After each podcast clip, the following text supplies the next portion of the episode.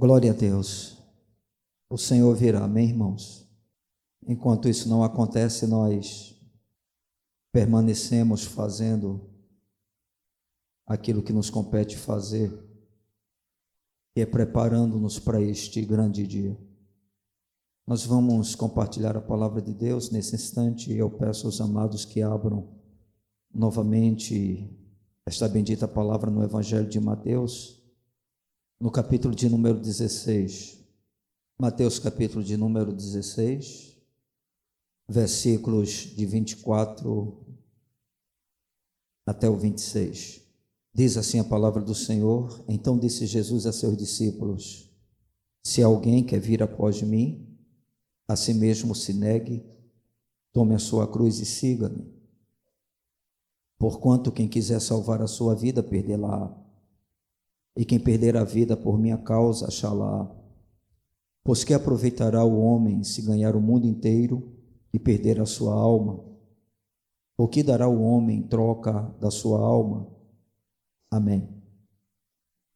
Glorificado seja o nome do Senhor. Esse texto sagrado, irmãos, que nós acabamos de fazer a leitura, e são palavras do próprio Jesus, ele vai tratar de um dos temas que dominam e se repetem nos ensinamentos do Senhor enquanto esteve, no caso, entre nós, como mestre, como a própria verdade sendo apresentada ao povo.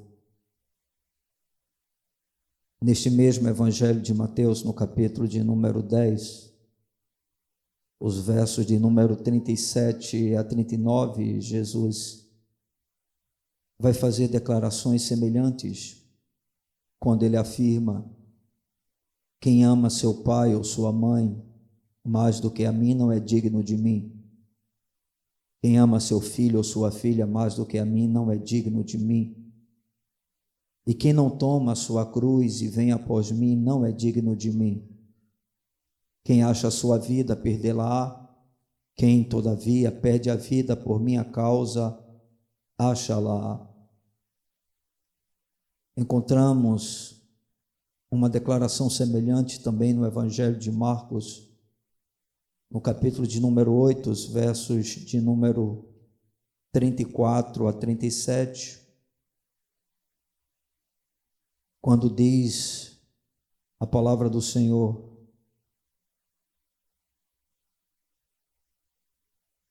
que daria um homem, versículo de número 34 a 37. Então, convocando a multidão e juntamente os seus discípulos, disse-lhes: Se alguém quer vir após mim, a si mesmo se negue, tome a sua cruz e siga-me. Quem quiser, pois, salvar a sua vida, perdê-la-á. E quem perder a vida por causa de mim, do Evangelho, salvá-la-á. Que aproveita o homem ganhar o mundo inteiro e perder a sua alma. Que daria um homem em troca de sua alma? Vamos ver uma declaração semelhante no Evangelho de Lucas, no capítulo de número 9 os versos de 23 a 27, dizia a todos: Se alguém quer vir após mim, a si mesmo se negue, dia a dia tome a sua cruz e siga-me. Pois quem quiser salvar a sua vida, perdê-la-á. Quem perder a vida por minha causa, esse a salvará. Que aproveita o homem ganhar o mundo inteiro se vier a perder-se ou a causar dano a si mesmo. E também nós vamos encontrar no Evangelho de João o que mostra que esse ensinamento do Senhor ocupa um ponto muito importante do seu ministério, porque o mesmo é apresentado em todos os evangelhos. No capítulo de número 12 do Evangelho de João, o verso de número 25, diz assim a palavra do Senhor. Quem ama a sua vida, perde-a, mas aquele que odeia a sua vida neste mundo, preserva-la para a vida eterna. Nós ainda encontramos isso no Evangelho de Lucas, mas não vamos ler. Capítulo 14, de 25 a 27, e ainda no capítulo de número 17, o versículo de número 33. E essas palavras né, que foram ensinadas por Cristo para aqueles que desejassem segui-lo, elas revelam, segundo a minha limitada opinião, o que constitui a essência do genuíno discipulado cristão, ou seja, o que é de fato ser um seguidor de Cristo.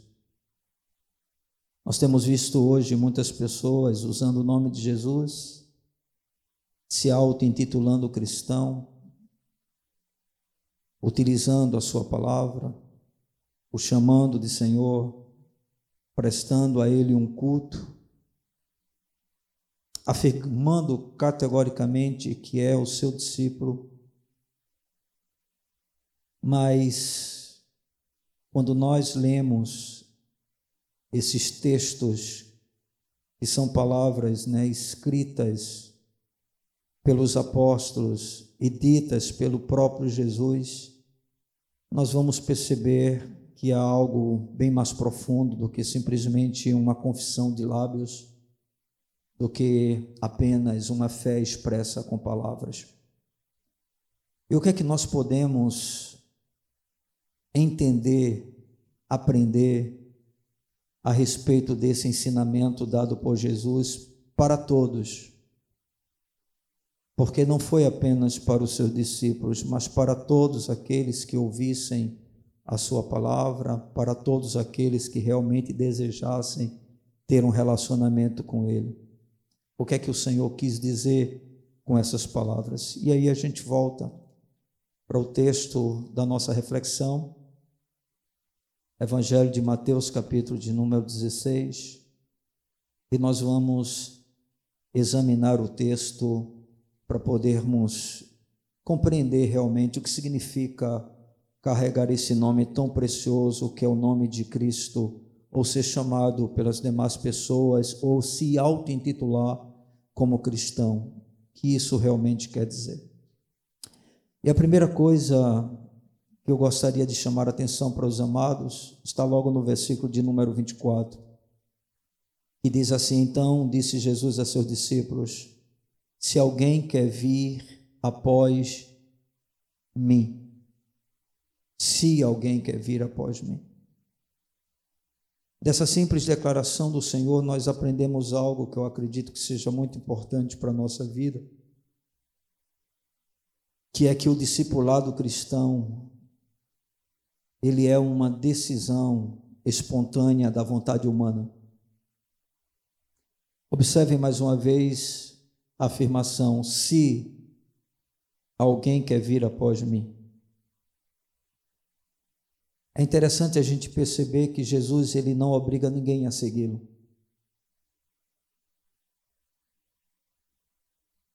Na verdade, ninguém é forçado a fazer isso. Porque se porventura fosse algo por obrigação,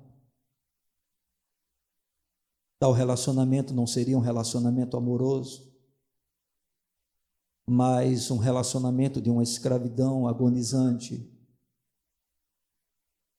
sofrida, onde não haveria prazer algum no serviço, onde não existiria nenhuma alegria nesse relacionamento com ele. Então Jesus ele deixa bastante claro que se alguém realmente quer caminhar com ele, primeiro precisa desejar isso.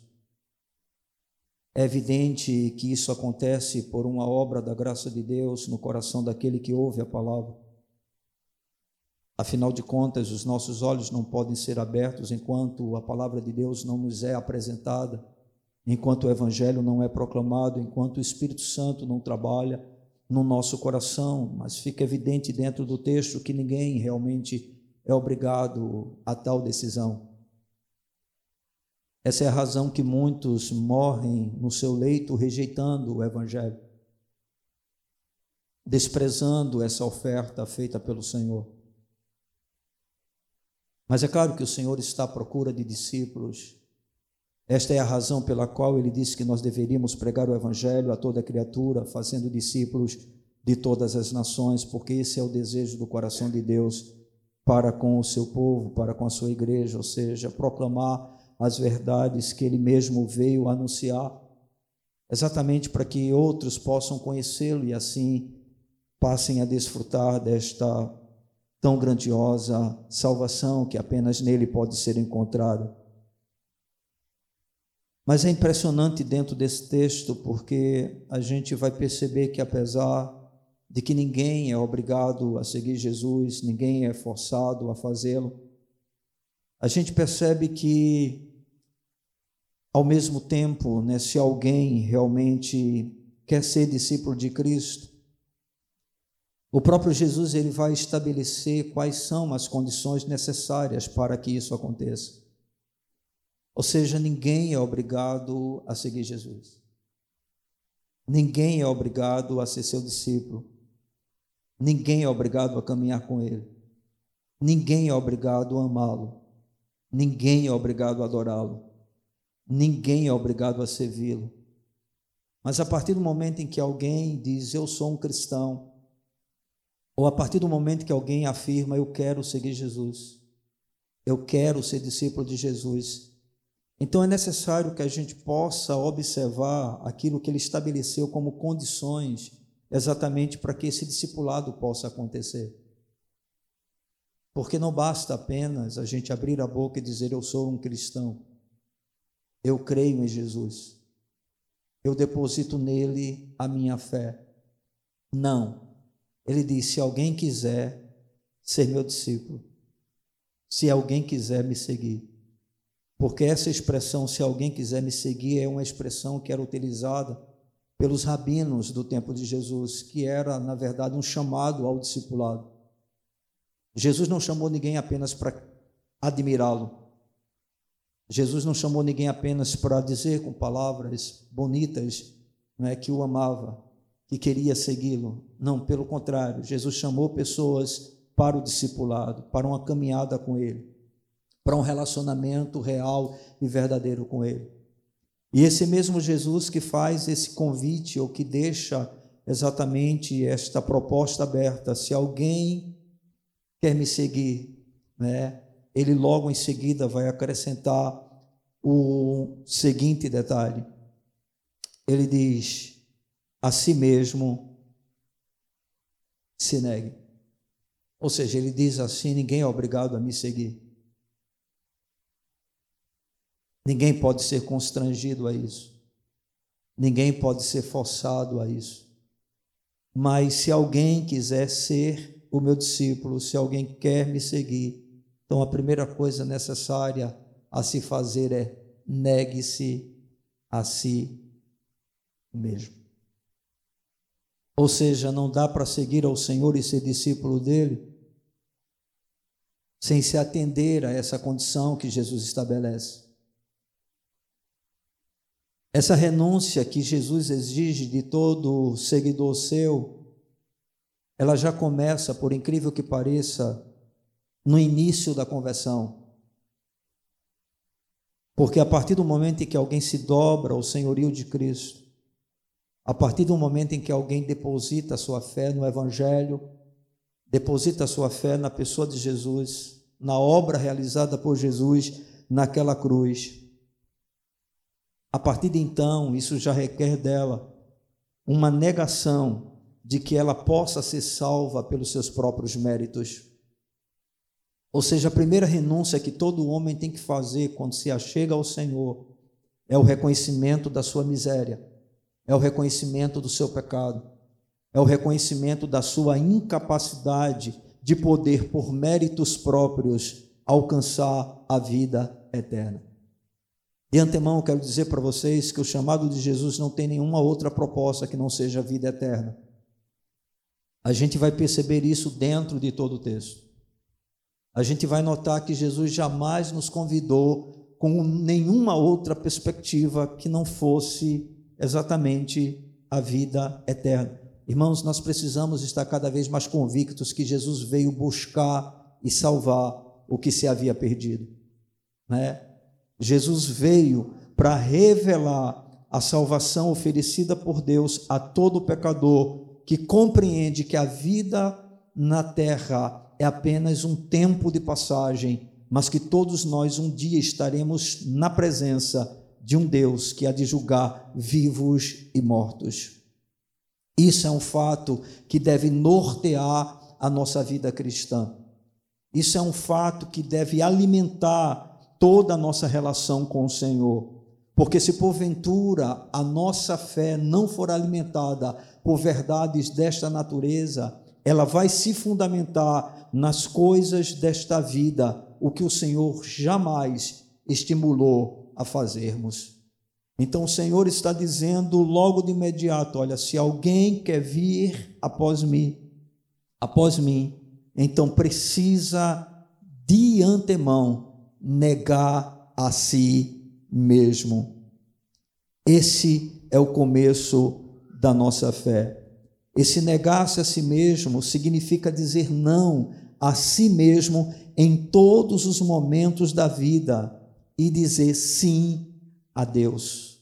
Ou seja, quando nós nos voltamos para o Senhor, quando nós depositamos a nossa fé nele, quando nós dizemos, não, Jesus Cristo é o Senhor, eu preciso compreender que a partir de então eu não sou mais de mim mesmo. Ele é o meu Senhor. Amém? Eu vi recentemente uma palavra compartilhada pelo pastor Luciano Subirá e ele afirma, confirma aquilo que todos nós, ou pelo menos a boa parte de nós já sabe. Não existe dentro das Escrituras nenhum convite dizendo entrega a tua vida é, a Jesus, receba Jesus como teu Salvador. A Bíblia não ensina isso. A Bíblia é muito clara. A Bíblia diz que se nós o confessarmos como Senhor e no nosso coração crermos que Deus o ressuscitou dentre os mortos, nós seremos salvos. É verdade que Jesus é o Salvador. Mas é verdade que ele não é salvador de ninguém que ele não seja Senhor. Ele é o Salvador. Mas ele não é salvador de ninguém que ele não seja o Senhor. E a obra do senhorio de Cristo começa exatamente com essa proposta: você quer me seguir? Tudo bem. Você entende que eu sou o caminho, você sabe que eu sou a verdade, você sabe que eu sou a vida, você sabe que eu sou a ressurreição e a vida. Você sabe de tudo isso, então a primeira coisa que você precisa compreender é que caminhar comigo tem um custo. Caminhar comigo tem um preço. É muito comum a gente ouvir de várias pessoas, e é claro, a gente também acredita nisso, mas não da maneira como as pessoas afirmam, que a salvação é pela graça. Isso é um fato. Efésios capítulo 2, versículo 8 afirma isso categoricamente, não há o que a gente discutir em relação a essa questão pela graça sois salvos por meio da fé, isso não vem de vós, é dom de Deus, não vem das obras para que ninguém se glorie. Porque a salvação é pela graça? Porque nós não podemos salvar a nós mesmos. Ou seja, a nossa salvação ela é fruto de algo que Deus fez por nós na pessoa de Jesus Cristo. Porque afinal de contas, Jesus se tornou pecado no nosso lugar.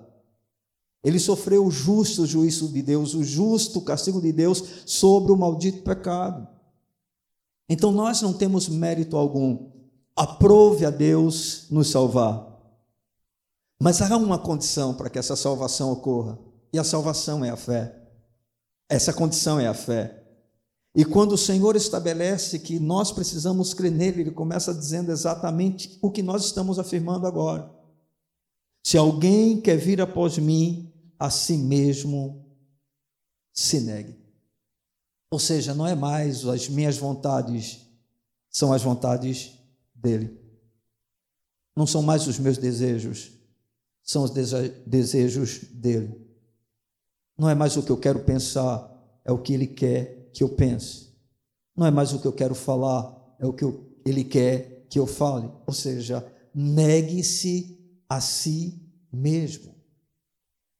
É como se ele estivesse dizendo assim: olha, você não tem o direito de ter uma vida própria, porque a sua vida passará a ser a minha.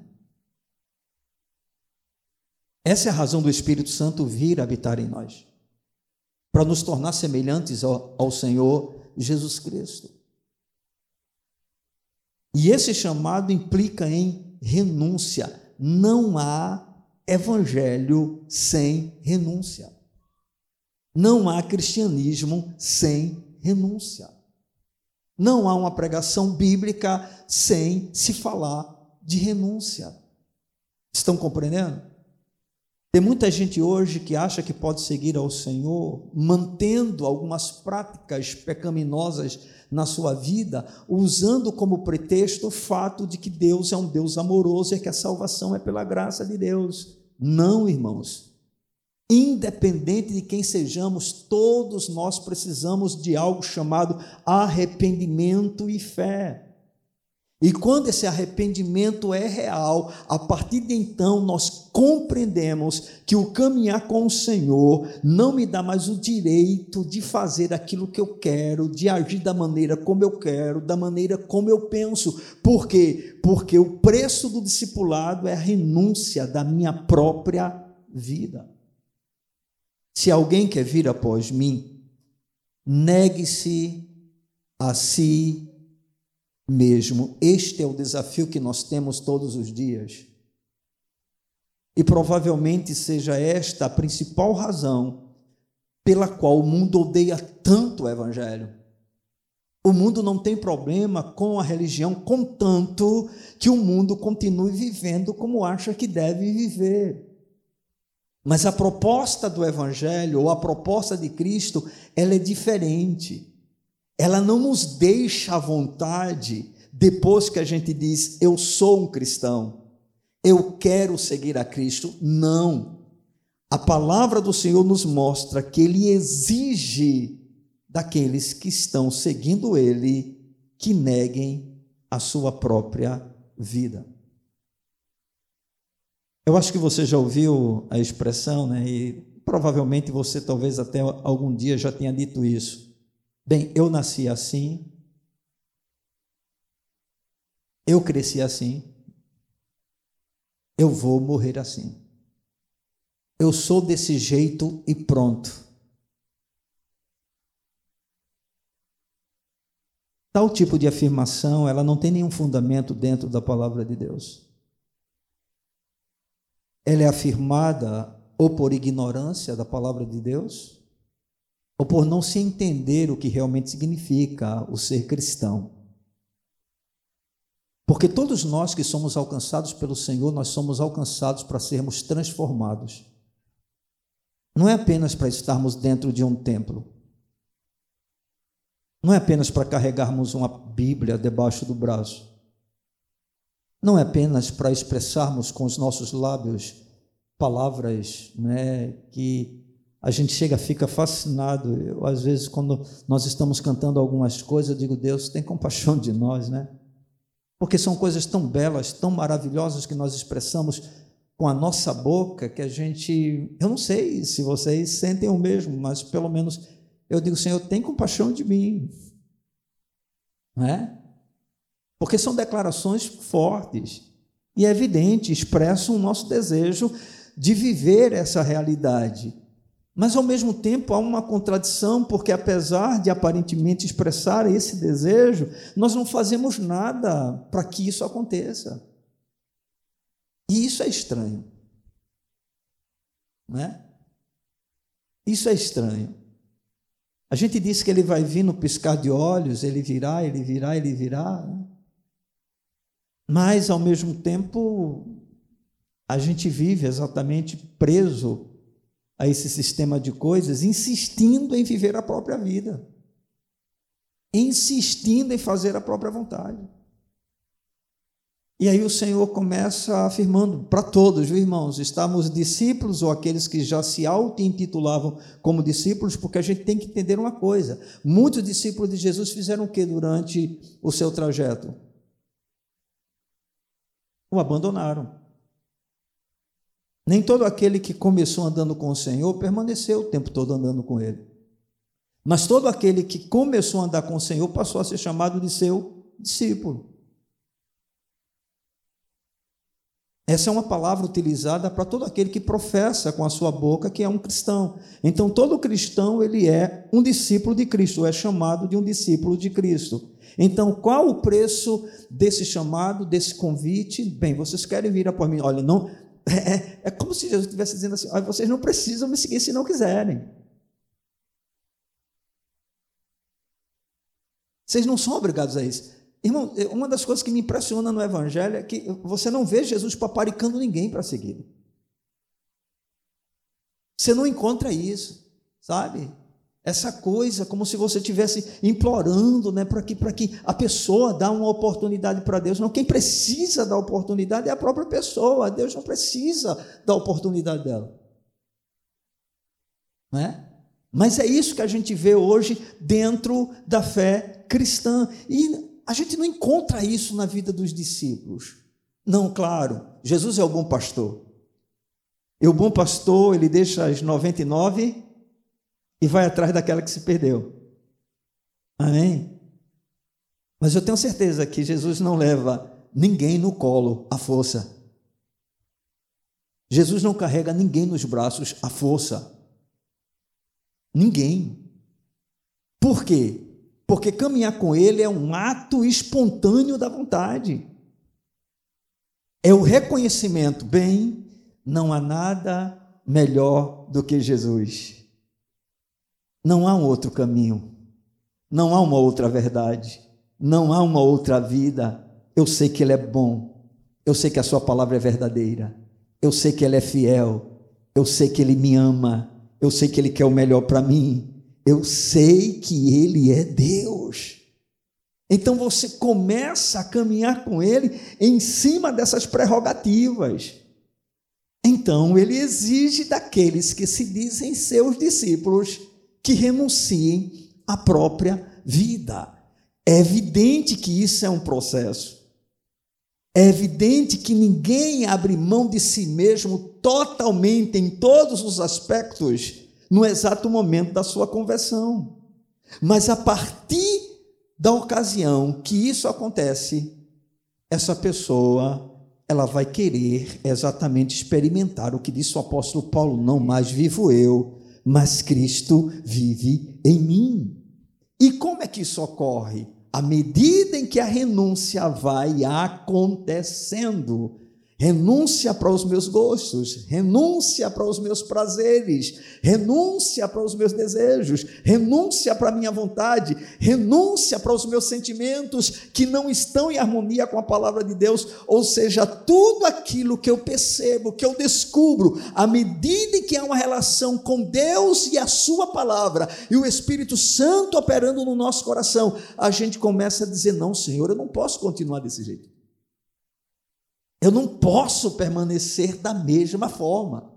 Eu não posso continuar com os mesmos sentimentos. Eu não posso continuar com os mesmos comportamentos. Eu não posso continuar com o mesmo temperamento. Eu preciso negar a minha própria vida, porque precisamos colocar algo no nosso coração. Não existe absolutamente nada em nós da velha vida que seja aproveitável.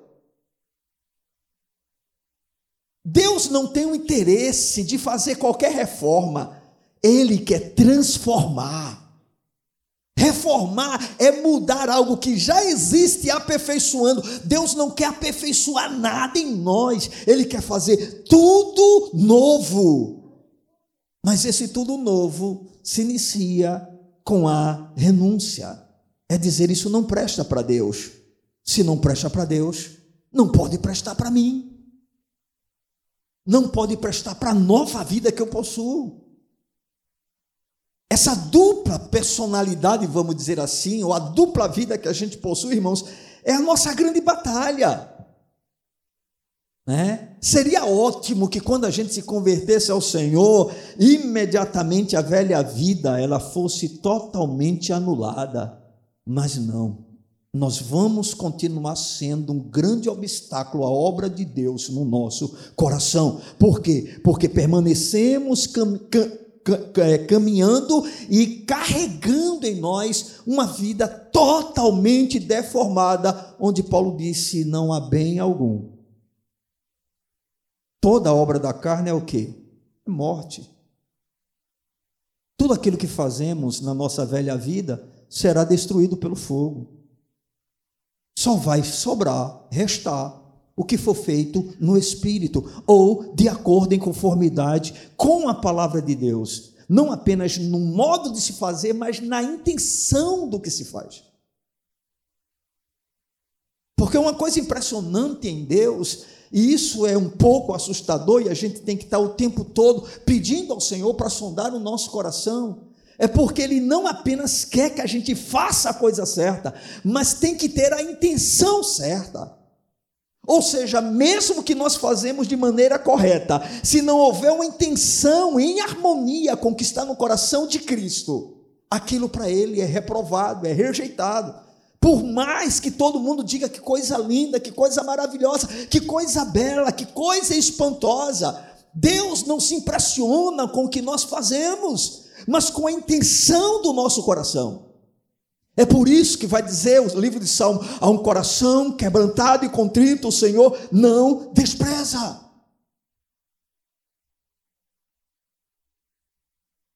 E o Senhor diz: Olha, se alguém quer me seguir, quer vir após mim, negue-se a si mesmo. Amados, nós precisamos travar uma luta contínua contra a nossa própria vontade. Amém? Porque a nossa vida terrena, ela é terrível. E se a gente não tomar atitudes, ela domina. Né? Ela domina. O nosso irmão Genilson, ele postou recentemente uma foto muito interessante em que há uma pessoa nessa foto, de um lado do ouvido há um anjo da parte de Deus e do outro lado há um demônio. E cada um como se estivesse soprando alguma coisa. E ele diz uma coisa interessante na postagem, a frase que é colocada afirma que a parte de nós que estiver mais bem alimentada será aquela que vai prevalecer. Ou seja, se eu estou cada vez mais alimentado pelas coisas espirituais, pelas coisas de Deus, é evidente que isso facilitará com que a minha vontade ela possa ser moldada à vontade de Deus ou ela possa ser de acordo com a vontade de Deus. Lembram-se da oração de Jesus quando ele nos ensinou a orar? Ele disse: "Seja feita a tua vontade na terra, como ela é feita nos céus. Isso requer o tempo todo o quê? Renúncia. Por exemplo, irmão, quando alguém nos agride, qual é a nossa vontade? Sejamos sinceros. Hã? Na hora. Tem alguns que são mais passivos, né? não fazem, mas saem morrendo por dentro. Você tem aquela pessoa que é bateu, levou, mas tem aquela que ela não tem esse procedimento. Mas depois ela fica pensando: por que eu não disse isso? Eu devia ter dito isso. Porque essa é a nossa tendência natural, é uma tendência de reação. Nós carregamos dentro de nós o nosso orgulho, a nossa vaidade, né? E como é difícil a gente realmente enfrentar algumas circunstâncias na vida, algumas dificuldades. Então, essa é a nossa realidade comum. Mas a palavra do Senhor diz: negue-se a si mesmo. Isso é aplicável em todos os pecados que a gente comete. Já falei recentemente, né, todo homem, na expressão agora, né, que parece que tem que ser dita hétero, ele tem inclinações quando jovem para fornicação. Ele vai desejar não é, relacionamento com o sexo oposto e não vai se contentar apenas em aperto de mão, cheirinho na cabeça. Ele vai querer ir além. Isso é um desejo intrínseco à nossa natureza humana. E aí, pervertida pelo pecado, a coisa descamba. Mas o que é que diz a palavra do Senhor? Negue-se a si mesmo. Então, o jovem que se converte, ele vai travar uma batalha. Porque a sua carne deseja o que? Sexo. A juventude, ela transpira sexo e isso é alimentado por tudo que acontece à nossa volta. Praticamente toda mensagem, ela tem uma mensagem com contexto sexual, né?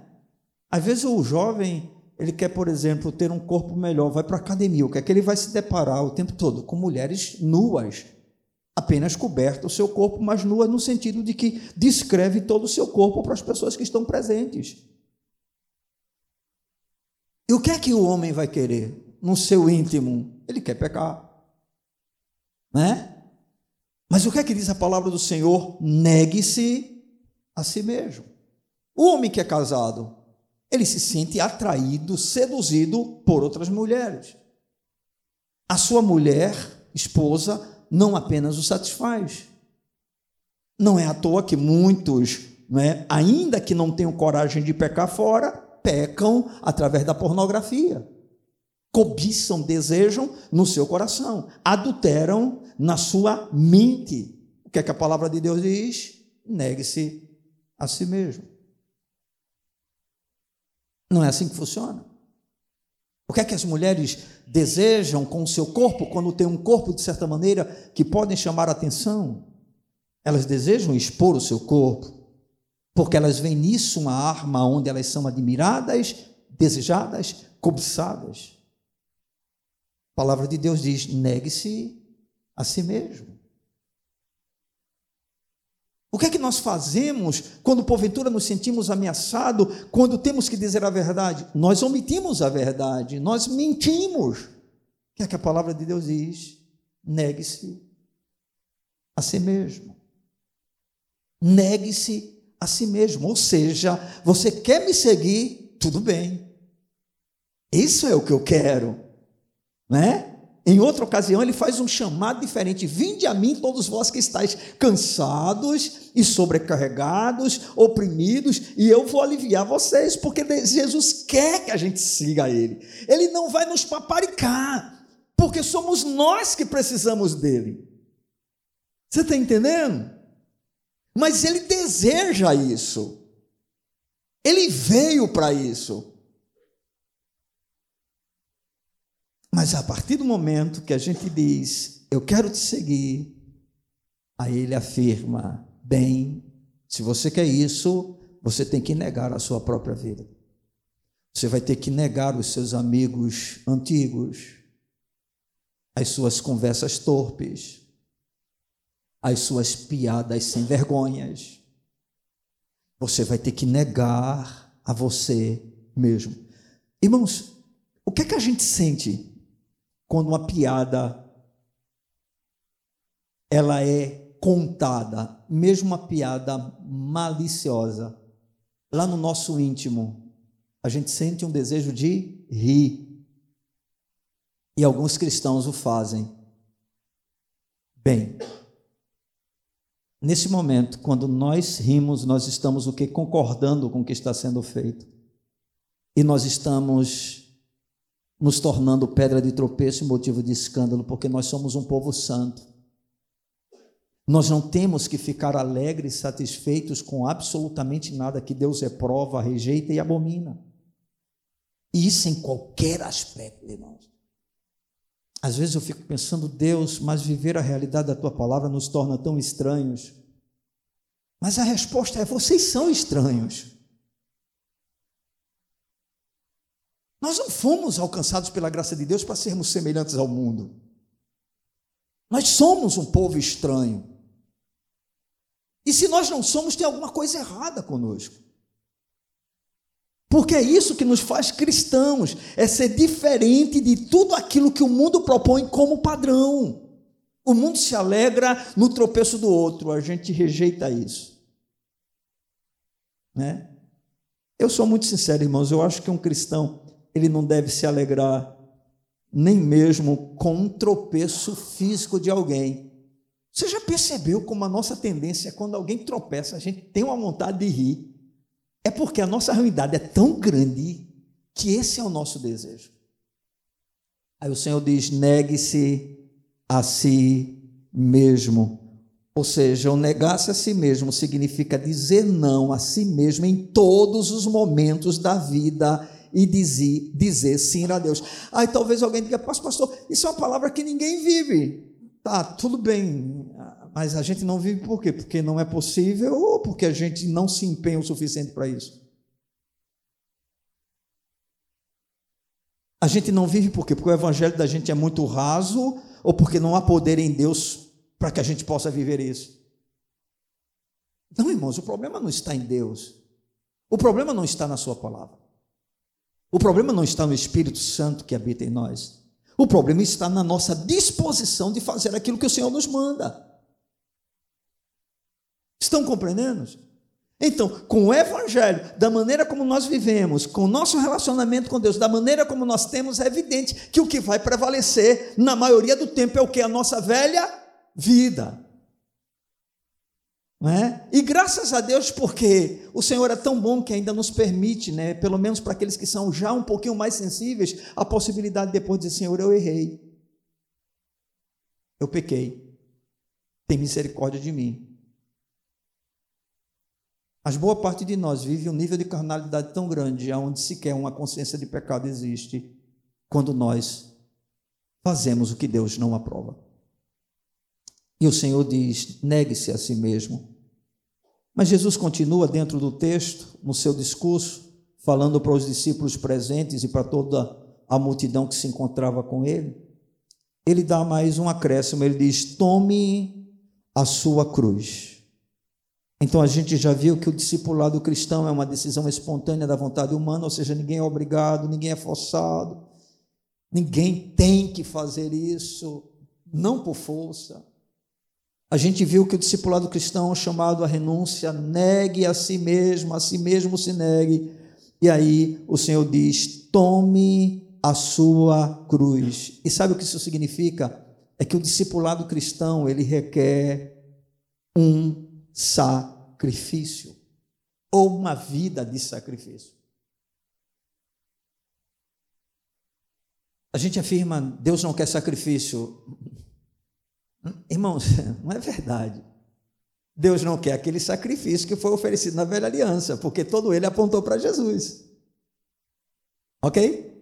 O que é que diz Romanos capítulo 12, versículo de número 1? Rogo-vos, pois, irmãos, pelas misericórdias de Deus, que apresenteis o vosso corpo como sacrifício vivo, santo e agradável a Deus, que é o vosso culto racional. Ora, se o Senhor não quisesse sacrifício, ele não afirmava que nós temos que oferecer o nosso corpo como sacrifício vivo. E o que isso significa? O que é sacrifício? Sacrifício implica necessariamente em morte. Concorda comigo? Sacrifício é morte. Em toda a velha aliança a gente vai ver o que isso significa. Mas agora o apóstolo Paulo, sendo usado pelo Espírito Santo de Deus, ele faz um apelo aos irmãos de Roma, a igreja do Senhor que se encontrava em Roma. Ele diz: Eu rogo a vocês, pelas misericórdias de Deus, que vocês apresentem o corpo de vocês como sacrifício vivo. Ora, como isso é possível? Como isso acontece? Porque esse sacrifício implica em morte. Como é que Paulo diz? Apresentem um sacrifício vivo ao Senhor. Pois bem, esse sacrifício vivo no nosso corpo é a morte do nosso eu. O sacrifício que Deus deseja de mim, de você, é que nós estejamos morrendo a cada dia, que é algo que Lucas vai acrescentar no discurso de Jesus. No Evangelho de Lucas, se eu e você formos ver mais uma vez, no capítulo de número 9, o verso 24, a gente vai perceber que esse sacrifício é algo diário, ou seja, nós temos que morrer todos os dias. Lucas capítulo 9, verso de número 24. Aliás, versículo 23, perdão. Dizia a todos: Se alguém quer vir após mim, a si mesmo se negue. Mas aí ele vai acrescentar na frase de Mateus a seguinte expressão: dia a dia tome a sua cruz. Ou seja, o caminhar com Jesus necessariamente implica em um caminhar de morte, de sacrifício. Sacrifício esse não apenas no sentido de matar o próprio eu, de fazer a natureza terrena ser morta, mas também para a gente se colocar à disposição do Senhor, para que em muitos momentos a gente abra mão do nosso conforto, abra mão daquilo que nós temos como sendo algo nosso, exatamente para oferecer ao Senhor em prol dos outros, porque é isso que é a vida cristã. A vida cristã, ela tem como objetivo destruir o nosso ego, o nosso eu, a fim de que a gente não seja mais de nós mesmos, mas possa pertencer totalmente ao Senhor. Então, tudo bem, ninguém é obrigado a seguir Jesus. Você, crente, que tomou essa decisão, você não foi obrigado a fazê-lo. Mas se você se diz cristão, se você afirma com a boca que é cristão, se você faz parte de uma instituição denominada igreja, você tem que entender que há uma condição para seguir ao Senhor. E essa condição é renúncia da própria vida e morte do próprio eu. Amém? A sua vida deve ser oferecida como sacrifício vivo ao Senhor, diariamente. Não é apenas no culto, é todos os dias. Amém? A gente precisa parar de ser cristão apenas dentro do templo. Se o nosso cristianismo não é visto lá fora, nós não somos genuinamente cristãos. Amém? O Cristo que está aqui neste instante nos acompanha em todo lugar aonde a gente vai. O Cristo que está aqui, os seus olhos estão atentos sobre maus e sobre bons. Então ele disse: Se vocês quiserem vir após mim, neguem-se a si mesmos. Tome a cada dia a sua cruz. Todo dia nós acordamos para morrer. Porque vai ser a nossa batalha diária. Amém? vigiando os nossos olhos, vigiando os nossos pensamentos, vigiando a nossa língua, vigiando os nossos ouvidos, vigiando os nossos sentimentos, vigiando, vigiando, vigiando. Não foi o que o Senhor falou no Evangelho de Mateus, no capítulo 24, quando ele tratou da sua segunda vinda: vigiai e orai. Vigiai, vigiai, vigiai.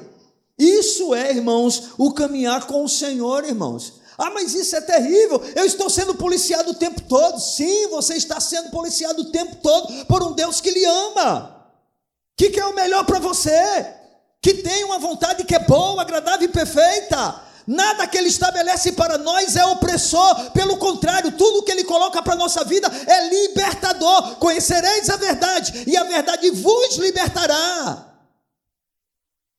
Como disse o apóstolo João, seus mandamentos não são penosos. Eles são prazerosos. Davi disse: A tua lei tem prazer para mim. Então, quando nós conseguimos compreender o que significa o caminhar com o Senhor, esse andar com Ele não é algo opressor, é algo libertador. Mas há lutas, há batalhas que são travadas não é uma vez por dia, é todos os dias, todas as horas, irmãos. Nós estamos numa batalha de policiamento constante, onde precisamos vigiar a nossa própria vida.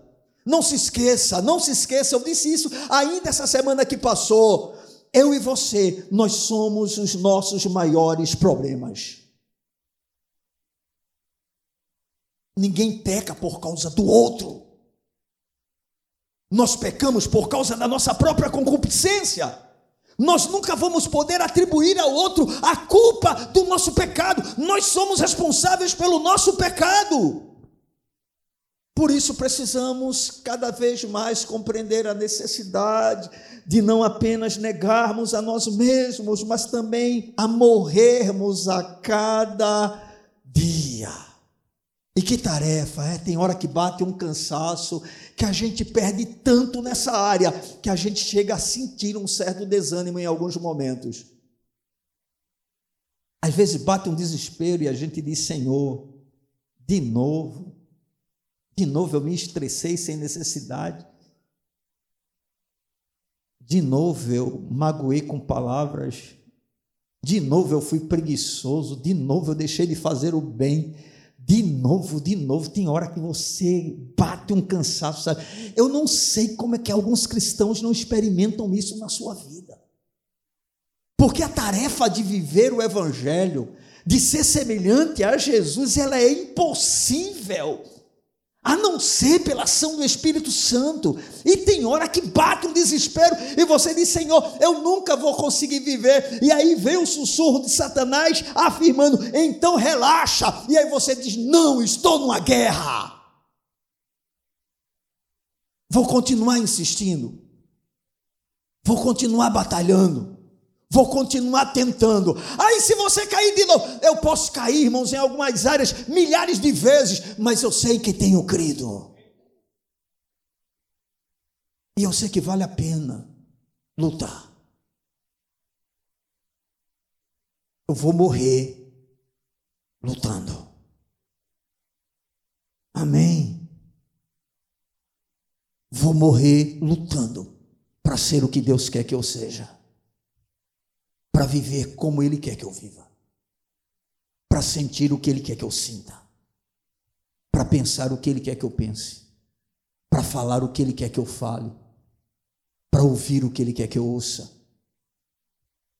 Eu vou morrer lutando, irmãos, e pregando essa verdade. Amém? Porque isso é cristianismo. Entende? Cristianismo não é oba-oba. Cristianismo não é uma fé confortável. É uma fé que tira o nosso conforto. Porque quando você não tem a perspectiva da eternidade, você vai se basear no que disse o apóstolo Paulo: comamos e bebamos, que amanhã morreremos, e aí vivemos o evangelho terreno, aonde se busca a Deus tão somente pelas coisas desta vida, e aí você vive aparentemente muito bem, mas isso não é o evangelho.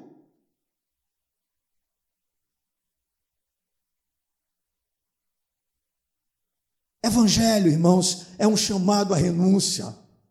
Evangelho é um convite à morte. Quando Jesus disse: Olha, vocês têm que tomar a cada dia a cruz de vocês, os discípulos entenderam perfeitamente o que Jesus estava querendo dizer, porque ninguém vai à cruz para passar tempo, ninguém vai à cruz para lazer, ninguém vai à cruz para ser honrado, todos vão à cruz para morrer, irmãos, e humilha, ou morrer de maneira humilhante.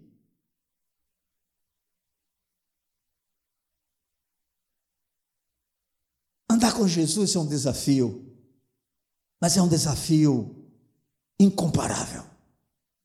Amém?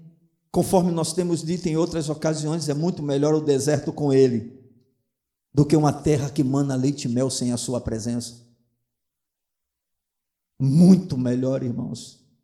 Eu quero agonizar nas minhas lutas com Cristo, ao invés de me deleitar nos prazeres malditos do pecado.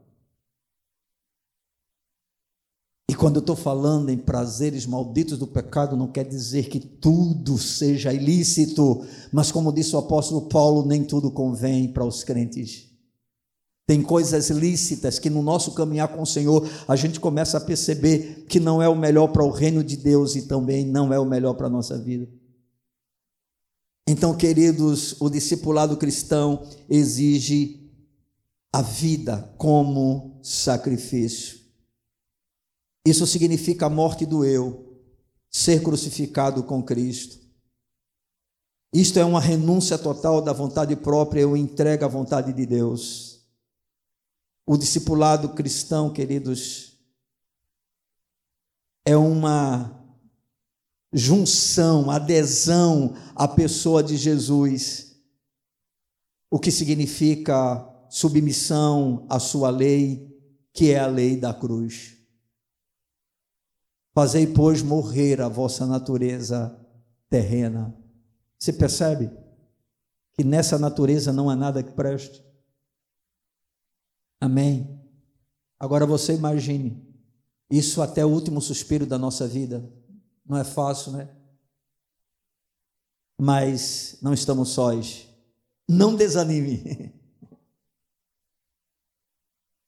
Quando você tentar desanimar com você mesmo, olhe para o Senhor e diga: Senhor, tu fizeste o que eu não posso fazer. Amém.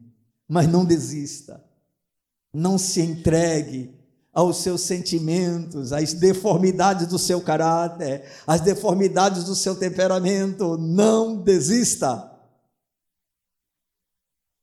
Porque para tudo é possível para Deus. Amém. Mas aí, queridos, o Senhor acrescenta mais uma palavra nesse mesmo versículo, versículo de número 25, versículo 24. Se alguém quer vir após mim, a si mesmo se negue, tome a sua cruz e faça o quê? Siga-me. O que isso nos mostra é que o discipulado cristão, ele requer determinação.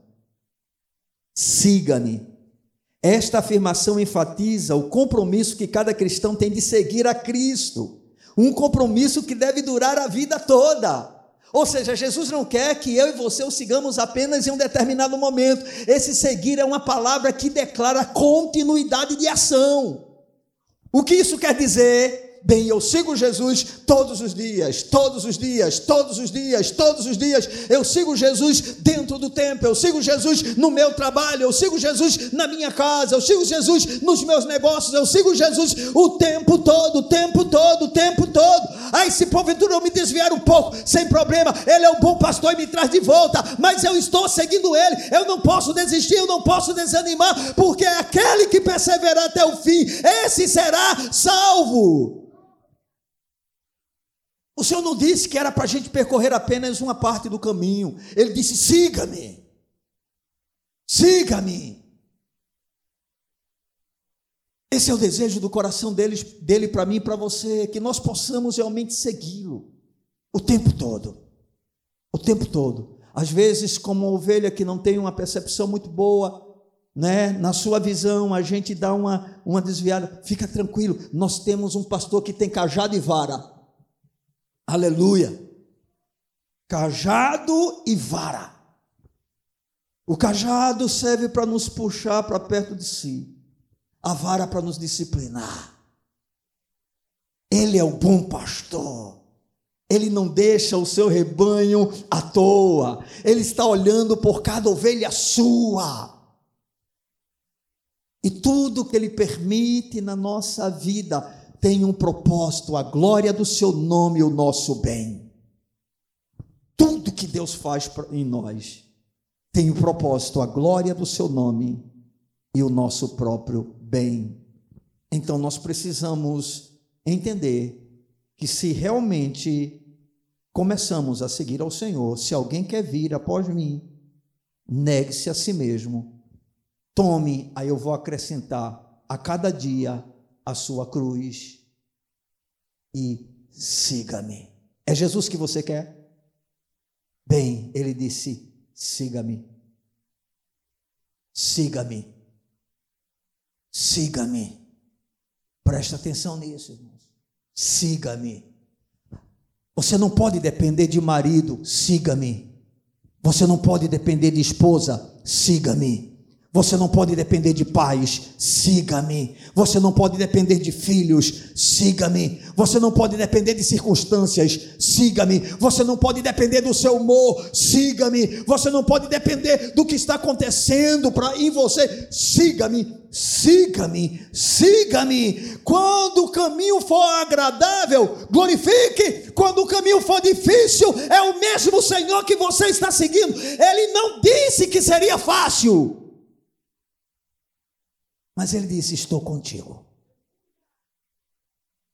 Estou contigo. Ele é o Deus que não nos abandona. Amém, irmãos? Siga-me. Não se canse de seguir ao Senhor. Mas eu não vejo resultados. Você não precisa ver resultado algum, apenas crê que aquilo que ele prometeu para você, ele vai fazer. E o que foi que ele te prometeu? Ele te prometeu algo, ele te prometeu vida eterna. Ele não disse que todas as circunstâncias seriam mudadas aqui. Mas ele disse que você estaria para sempre com ele. Desde que você o siga. Amém. Não desista no meio do caminho. Não fique olhando para trás. Olha para o alvo. Fixa os olhos no autor e o consumador da sua fé. E eu tenho certeza que você vai poder chegar no final dizendo: Combati o bom combate, acabei a carreira, guardei a fé. Você não estará entre aqueles que partirá cheio de dúvidas e de medos, mas estará seguro, porque você sabe o pastor que tem, e você sabe que o seguiu, e você vai poder dizer: ainda que eu ande pelo vale da sombra da morte, não temerei mal algum, porque tu estás comigo. O mesmo pastor que você sabe que esteve presente em cada momento da sua caminhada, você terá certeza que no momento da sua partida, ele estará ali, onde todos não vão mais poder te acompanhar, mas ele estará com você. Aleluia. Bendito seja o nome do Senhor. Siga-me. Siga-me. Siga-me. Amém, irmãos? Homens podem cair, sigam o Senhor. Pessoas podem lhe decepcionar. Siga ao Senhor. Siga. Se você o chama de Senhor, se você diz que Ele é o seu Senhor e você é discípulo dele, siga. Mas aí, amados, no versículo de número 25, nós temos mais uma declaração feita por Jesus. Ele diz assim: Porquanto quem quiser salvar a sua vida, perdê-la. E quem perder a vida por minha causa, achá-la. É interessante porque essa afirmação feita por Jesus nos mostra que vida ou morte vai depender das escolhas que nós fazemos. Vida ou morte. E mais importante a gente ainda compreender é que para Jesus a única maneira de alguém salvar a vida é perdê-la. Interessante, né? No projeto de Deus acontece tudo diferente do que esse mundo mostra. Quem quer ser grande, Jesus disse, seja o pequeno. Quem quiser ser Senhor, se torne servo de todos. Aí ele vai falar agora: quem perder a sua vida, vai ganhar. E quem ganhar a sua vida, ou seja, quem valorizar a sua vida nesse mundo mais do que valoriza exatamente a vida de Deus, você vai perder a sua vida. Quem tem que fazer essa escolha? É o Senhor que escolhe por mim e por você? É evidente que não, porque Ele nos ama. Eu creio firmemente que o Senhor já escolheu o melhor para mim e para você. Se for depender dele, todos nós somos salvos. Em qual sentido depender? Ah, é, é, ele que faz tudo. Não, irmãos, ele é aquele que tem todo o poder e toda a autoridade, mas isso é uma escolha minha, é uma escolha sua. Claro, não é possível fazê-la sem ação de Deus. Nós estamos mostrando que é isso que Deus deseja, que Deus quer que a gente perca a nossa própria vida, essa vida cheia de vaidade, essa vida que a gente está cheio de si mesmo, de orgulho, né? de egoísmo, de arrogância. autossuficiência, prepotência. Aí o Senhor diz: você precisa perder essa vida. Porque se você perder essa vida, você vai ganhar a vida. E aqui ele está falando de quê? De vida eterna. Eu creio que ele está falando de vida eterna, sem nenhuma dúvida, mas eu vou um pouco além. Quando ele diz você vai ganhar a sua vida, é porque você terá uma vida com qualidade muito melhor do que a vida que nós vivemos no nosso próprio eu, irmãos. Porque nós nos atormentamos muito exatamente por causa do que nós somos. A partir do momento em que a gente puder realmente afirmar para mim, viver é Cristo morrer é lucro. Irmãos, nada será suficiente para nos atormentar, para nos abater, porque já não há mais vida em nós mesmos. A nossa própria vida morreu. É por isso que o inferno não quer de forma alguma que a gente vá para a cruz. Porque a morte é o segredo para o término de todo sofrimento. Algum defunto fica se retorcendo de dor depois que morre? Algum defunto fica amargurado porque alguém lhe magoou? Fica irado porque alguém passou por ele e deu uma tapa nele? Sente mais nada, irmãos. Pois bem, o que é que Paulo quis dizer quando ele afirmou: Estou crucificado com Cristo e vivo não mais eu, mas Cristo vive em mim. Ou seja, Paulo está afirmando: eu cheguei a viver uma relação com o Senhor, em que o que predomina é a sua vida na minha. A minha já não tem mais poder sobre mim mesmo. Irmãos, nós precisamos chegar a um ponto, lutar para chegar a esse ponto, em que Cristo possa dominar todo o nosso ser. Amém? Aí eu olho para frente e digo: Senhor, não vai dar. Eu não chego lá. Mas aí eu olho para ele e digo: Senhor, eu vou continuar lutando. Vou continuar lutando. Essa é a nossa tarefa, irmãos, fazer a escolha correta. A única maneira realmente de vivermos é perdendo a nossa própria vida.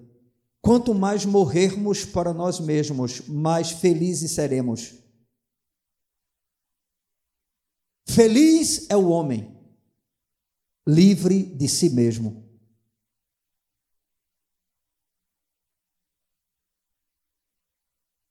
Feliz é o homem que encontra em Jesus o seu tudo. Porque quando nós não temos mais nada nessa vida, mais nada pode nos oprimir, pode nos afligir, pode nos angustiar. E aí a gente vai para o versículo seguinte, que é o versículo de número 26. E Jesus, ele encerra essa declaração dizendo: Pois que aproveitará o homem se ganhar o mundo inteiro e perder a sua alma? Ou que dará o homem em troca da sua alma? Eu não sei se você realmente percebe isso, entende isso, reconhece isso, eu não sei. Mas é importante nessa noite você ter a plena, ou pelo menos ser chamado a atenção para isso, que o bem mais precioso que você possui é a sua alma. Não há nada em você que seja mais importante do que a sua alma. Agora, não é muito estranho a gente ter a consciência disso, pelo menos nós, os crentes, e ao mesmo tempo a nossa alma é a última coisa que a gente se preocupa com ela. A gente está sempre muito preocupado com o corpo, né? Em não envelhecer, em ter um corpo forte, vigoroso. A gente está sempre muito preocupado com as coisas da nossa vida, família, trabalho, dinheiro, coisas dessa natureza. E aí a gente termina se esquecendo nessa maneira de nós vivemos que nós temos um bem que é super importante, ou mais importante, que é a nossa alma. Deixa eu dizer uma coisa: Jesus não morreu, não derramou o seu sangue para você ter casa própria, carro do ano ou um bom emprego. Jesus não derramou o seu sangue para que o seu casamento fosse restaurado. Jesus não derramou o seu sangue para que o seu câncer fosse removido.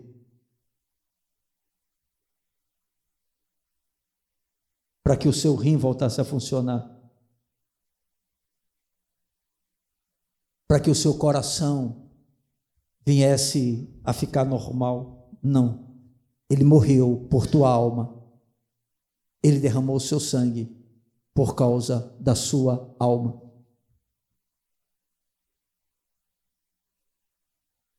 Mas essas outras coisas, Deus é um Deus bom e é gracioso. Ele nos tem abençoado. Mas ele não morreu por causa disso. Amém. Nisso todos nós somos nivelados. Porque a nossa alma vale o mesmo preço para Deus. Não faz diferença alguma entre mim e você. O mesmo preço Jesus pagou. Foi o mesmo sangue. Amém. Então ele está dizendo: olha, que, que adianta você ganhar o mundo inteiro? Que, que adianta você viver a sua própria vida? Que, que adianta você alimentar o seu eu? Que, que adianta essa luta desesperada para você ser o que você quer que você seja?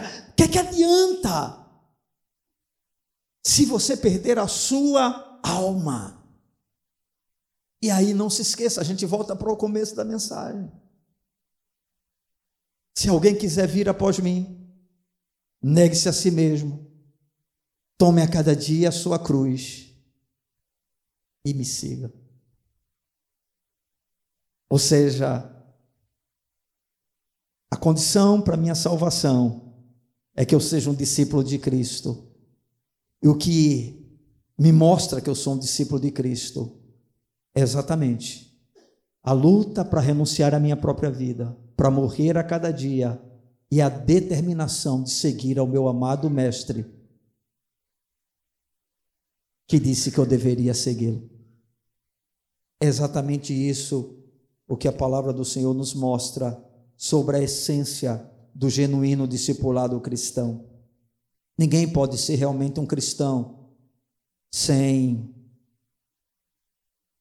está disposto a isso. É por isso que nós não ficamos fazendo apelos mirabolantes, né, usando o sensacionalismo, apenas a emoção, para que as pessoas se voltem para o Senhor. Porque não adianta alguém querer seguir a Jesus se ela não entender que ela tem que ter uma disposição para perder a própria vida. Toda pessoa que entrega a vida a Cristo tem que ter a consciência: eu não posso mais sair daqui do mesmo jeito que eu cheguei. Eu não posso mais continuar sendo como eu sou. A partir de agora começa um novo tempo, uma nova caminhada. E eu preciso seguir aquele a quem eu chamo de Senhor. Então você não é obrigado a seguir Jesus. Você não é obrigado a ser um cristão. Mas se você quiser fazer isso espontaneamente, você tem que ter disposição para renunciar à própria vida, morrer a cada dia e seguir. Amém, amados? Segundo o que nós estamos nessa noite ouvindo, aprendendo, a gente pode observar né, que um genuíno cristão nada mais é do que um seguidor de Jesus. E esse seguir a Cristo é de acordo com aquilo que ele apresenta. Veja bem, irmão, eu insisto com você. Ninguém tem o direito de seguir Jesus do seu próprio jeito.